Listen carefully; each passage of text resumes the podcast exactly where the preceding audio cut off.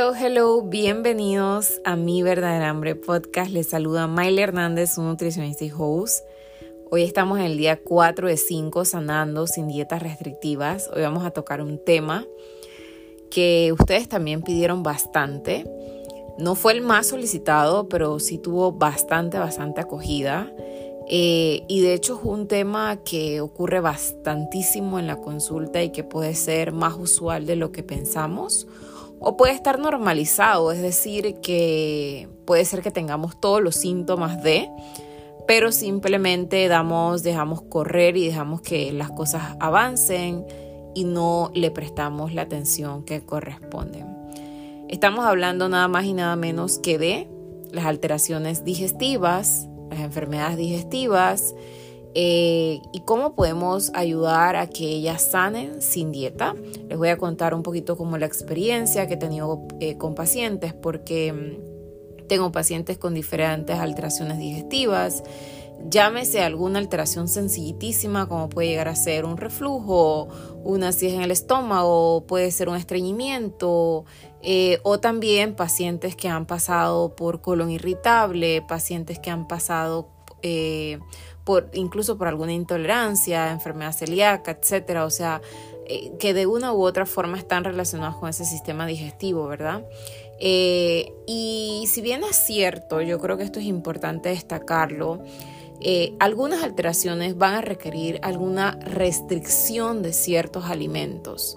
Pero una cosa es que yo haga una dieta restrictiva porque de la nada se me ocurre por moda que tengo que hacer dieta restrictiva de la nada tengo que, quitar el, no sé, el, pan porque es que tiene gluten y porque el gluten es malo y porque yo no voy a comer gluten, porque el gluten, el gluten, el gluten, sin ser celíaco, cuando realmente hay una persona de este otro lado que está sufriendo o se siente frustrada, se siente un triste, se siente coagulada, saturada, porque no tiene suficientes opciones porque se le ha diagnosticado una enfermedad o una intolerancia al gluten o una enfermedad celíaca que es pues cuando se tiene esta intolerancia al gluten como tal.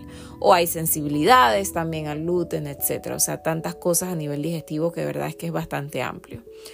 Entonces yo creo que eh, cuando hablamos de sanar sin dieta restrictiva, no significa que si eres una persona celíaca vas a comer gluten. O sea, no estamos hablando de eso. Definitivamente hay que restringir el gluten, pero también podemos, eh, que se hace muchísimo en la consulta, es revisar la tolerancia, como que ir probando, porque es un tema al final de prueba y error, es así, es así, es así, es así, porque no somos un robot. Por ejemplo, yo tengo pacientes celíacos que consumen avena perfectamente y hay pacientes que son celíacos de igual forma, pero eh, la avena le queda súper mal. Entonces quiere decir que aparte de la celiaquía hay una pequeña sensibilidad a la avenina, a la avena como tal. Entonces es mucho como que de ir intentando. Puede ser que un paciente celíaco tolere, es, maravillosamente, me, trabé la lengua, maravillosamente el ajo y puede ser que otro paciente no. Entonces, eh, lo primero sería que hay alimentos que probablemente de planos lo más ideal es restringirlos, o sea, quitarlos, pero también teniendo esa puerta abierta a que puedan entrar de poco a poco, dependiendo de cómo avance, dependiendo del punto en el que, en el que tenga la alteración, ¿ok? Eh, y por otro lado, también cuidar mucho la parte esa de relación con la comida. Vuelvo y digo, si hay una restricción es propia de la enfermedad o de la alteración, no porque tú estás inventando algo de moda, no porque tú estás siguiendo la corriente o no porque tú estás en esa parte de obsesionarte. Entonces, si haces la restricción por propia de la enfermedad, la haces desde esa buena relación con la comida, o sea, desde esa, comprensión. Por ejemplo, desde hace poco eh, tuve, estuve retomando consultas con una paciente que ella es celíaca y, y yo siempre le digo, o sea, hagamos la lista, hagamos la lista de todo lo que va sintiendo ahora que de repente bajó un poco el consumo de gluten entonces, wow, todo el beneficio que me trajo. Me, desinflamé. Ella fue la que tuvo 6 centímetros menos en el abdomen eh, por inflamación, por inflamación, bajo grasa. Eh, se, se sentía mejor, menos dolores de cabeza, menos reflujo, o sea, muchos avances y esa alteración se reguló solamente incluso con un mes de proceso, no de tratamiento ni siquiera, porque ella no estuvo en un tratamiento. ¿Qué pasa? Para contarles un poquito más y que ustedes puedan comprender. Esta paciente tenía un antecedente con mala relación con la comida, con riesgo de TCA, etcétera. Entonces, lo último que yo podía, aparte de eso, su estilo de vida es muy movido, o sea, es una persona que por su situación personal tiene que comer al final del, del, camino muchísimas veces en la calle, o sea, no es que sea siempre, pero muchas, muchas veces tiene que comer en la calle, tiene una vida ajetreada, tiene una vida corta en tiempo, estudia una vida millón, entonces no tiene sentido que yo arregle algo o que intente, entre comillas, arreglar algo, si lo voy a terminar deteriorando por otro lado. O sea, de nada vale que yo le entregue una dieta restrictiva que a mis ojos y a mis cálculos matemáticos se vea perfecta, si ella lo que va a generar a partir de eso es más estrés, más frustración, más dolor de cabeza y más sensación de no estoy cumpliendo, no lo estoy haciendo bien, no estoy, no, sabes, no, estoy fallando, esa sensación de lo estoy haciendo mal. Entonces, claro, ya ella de una u otra forma también tiene, tenía como esa noción de lo que yo vengo haciendo y el tema del aprender a comer y todo lo demás. Y al final es eso, como yo siempre digo, jugar con los alimentos. Ella entiende entonces esto con esto, esto se combina, ta, ta, ta, muevo aquí, muevo allá, tu, tu, tu, tu, tu, y se logra esto, ¿ok? Pero ¿qué pasa cuando yo no hago eso? Cuando yo solamente sigo una dieta restrictiva. O sea, lo único que me va a generar es cambios de momento, pero luego voy a entrar en ese caos y mi alteración digestiva va a empeorar. ¿Ok? Entonces, eh, yo creo que sí tiene que quedar súper claro que están como esas dos perspectivas, ¿no? Por un lado, no es que no voy a hacer la dieta restrictiva, no es que no me voy a pegar a ciertos alimentos, voy a tener que limitarlos, pero sí desde esa perspectiva de que lo voy a hacer desde la conciencia de que va a ser lo mejor y de que es propio para mí.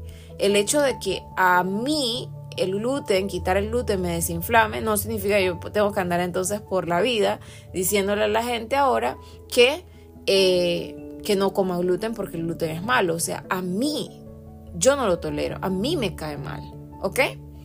Otra de las cosas que a mí me encanta muchísimo y es una de, las alteraciones que más rápido cambian cuando mejoramos la calidad y la cantidad de la comida es el reflujo. O sea, es una cosa increíble cómo eh, hemos normalizado el tema del reflujo y cómo a veces vivimos con reflujo. Reflujo, para definir un poquito, es cuando se me devuelve esa comida y pasa ese como ese flujo de líquidos, alimentos del estómago hacia arriba, hacia el esófago y hacia la boca. Entonces pueden ser jugos gástricos, ácidos, enzimas, etcétera, que se van devolviendo, a veces en menor cantidad, a veces en gran cantidad. Entonces, eh, cuando el paciente llega a consulta eh, o a los programas, etcétera, se le pregunta: ¿tienes reflujo? Sí. Y al cabo de unas semanas, al cabo de un mes, máximo dos meses, o sea, máximo dos meses, creo, el paciente no tiene reflujo. Entonces, ¿qué pasó? ¿Qué cambió? O sea, ¿tuvo que hacer una dieta restrictiva?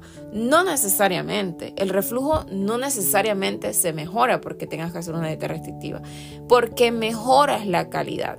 Y no solamente porque mejoras la calidad de la comida, sino porque logras tener esa conciencia. Porque ¿qué pasa el día que comiste en el restaurante?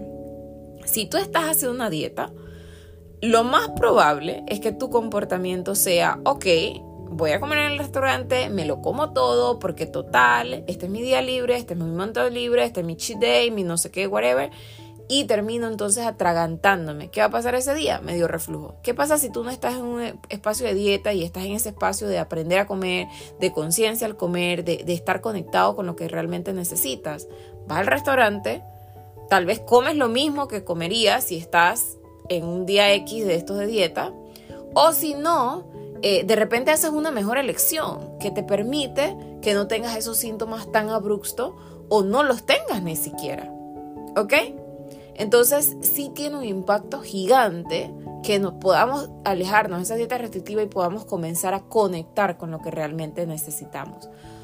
Otra de las alteraciones a nivel digestivo es que se mejoran muchísimo, bueno, aparte de la acidez en el estómago mejora mucho, eh, en, la, en la acidez del estómago también algunos alimentos se limitan, pero eso no es una dieta restrictiva, eso simplemente que yo reconozco que tengo un síntoma que me está lesionando la mucosa gástrica y que necesito modificar, necesito que esa mucosa gástrica se, se mejore, se recupere y yo no la voy a recuperar irritándola con alimentos que me la irritan. Entonces, no es que estoy quitando, no sé, el chocolate porque es que no puedo o estoy a dieta. No, es porque el chocolate, o sea, comprendo. Cuando hacemos las cosas desde la comprensión, no se siente una dieta restrictiva, no es una dieta restrictiva, es simplemente estoy aprendiendo a comer, estoy consciente de lo que necesito.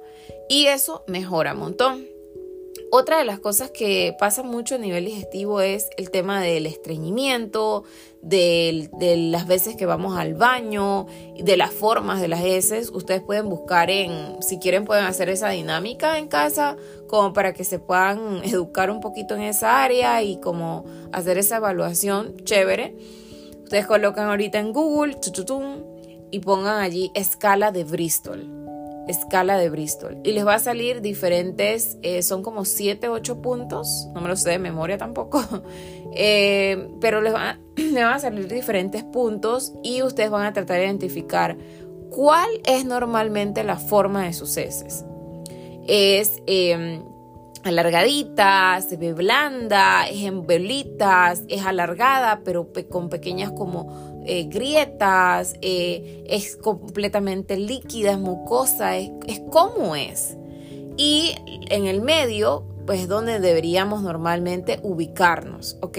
Tampoco es que tus heces tengan que ser siempre iguales, porque tu vida no es una estática como de que, ah, bueno, todos los días como lo mismo, todos los días tomo la misma cantidad de agua. No, pero sí tenemos que tratar de normalizar que así. Entonces, una de las cosas que mejora grandemente apenas comenzamos a aprender a comer y comer en conciencia es las veces que vamos al baño, las evacuaciones. Claro, a veces hay otros determinantes, otras cosas.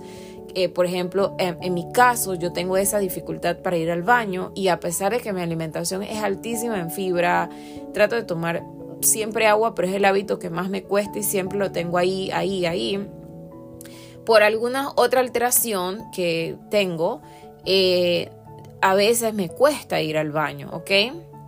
Entonces, pero es uno de las metas que de hecho eh, ya ustedes saben que yo estoy con todo el tema del programa, que ahorita mi programa está y pronto comienza, arranca al 100% oficialmente y yo voy a hacer el programa con los pacientes, alumnos que entraron y que decidieron estar en este programa, que es un grupito bien bonito, interesante. Y eh, una de mis metas es trabajar sobre esa parte digestiva. Entonces voy a tratar como que de, eh, como en el programa vamos a tener un tracker.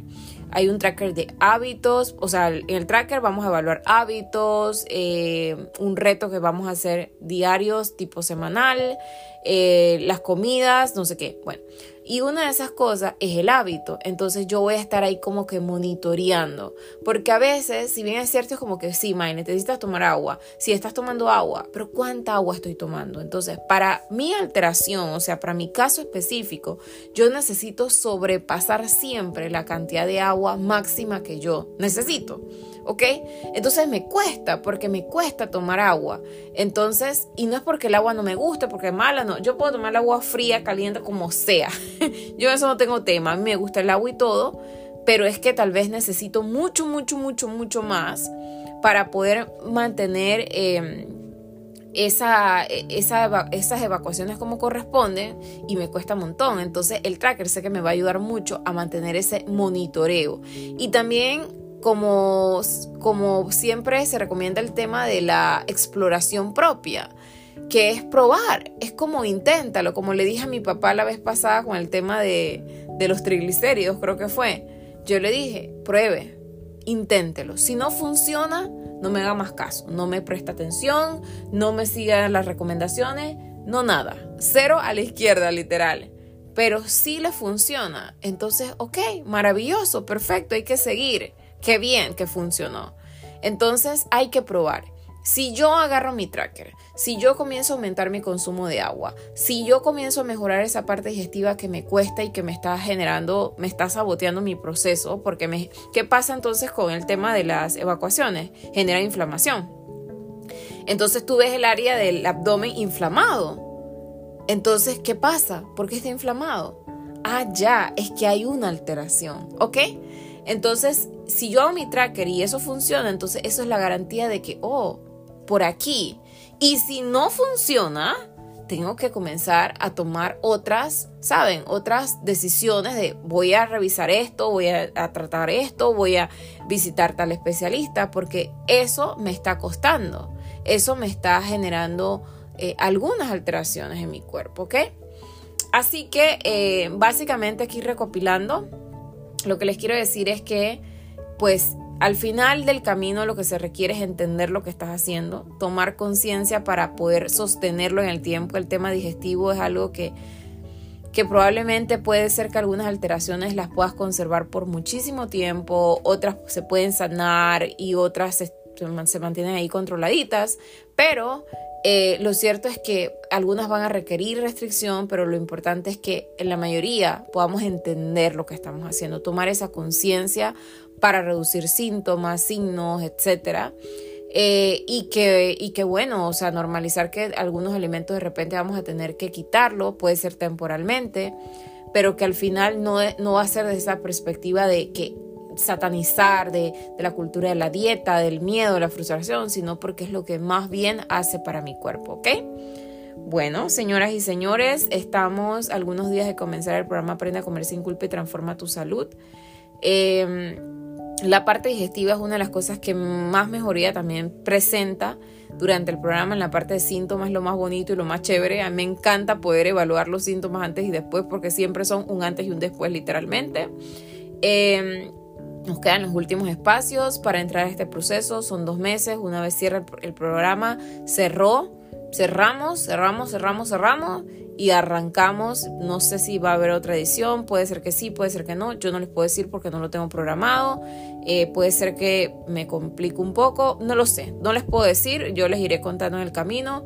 Pero pues eh, si ustedes sienten ese bichito que, ¿sabes qué? Yo necesito poner en orden mi salud. Yo necesito mejorar. Yo quiero mejorar les digo, no lo pospongan, háganlo, es una inversión al final que les va a traer, les va a traer como ese beneficio de vuelta, sí o sí, porque se van a sentir mejor. Nadie probablemente puede avanzar en la vida si se siente incómodo, si se siente con un ardor, con un reflujo, con una acidez, con una dificultad para evacuar, con alteraciones.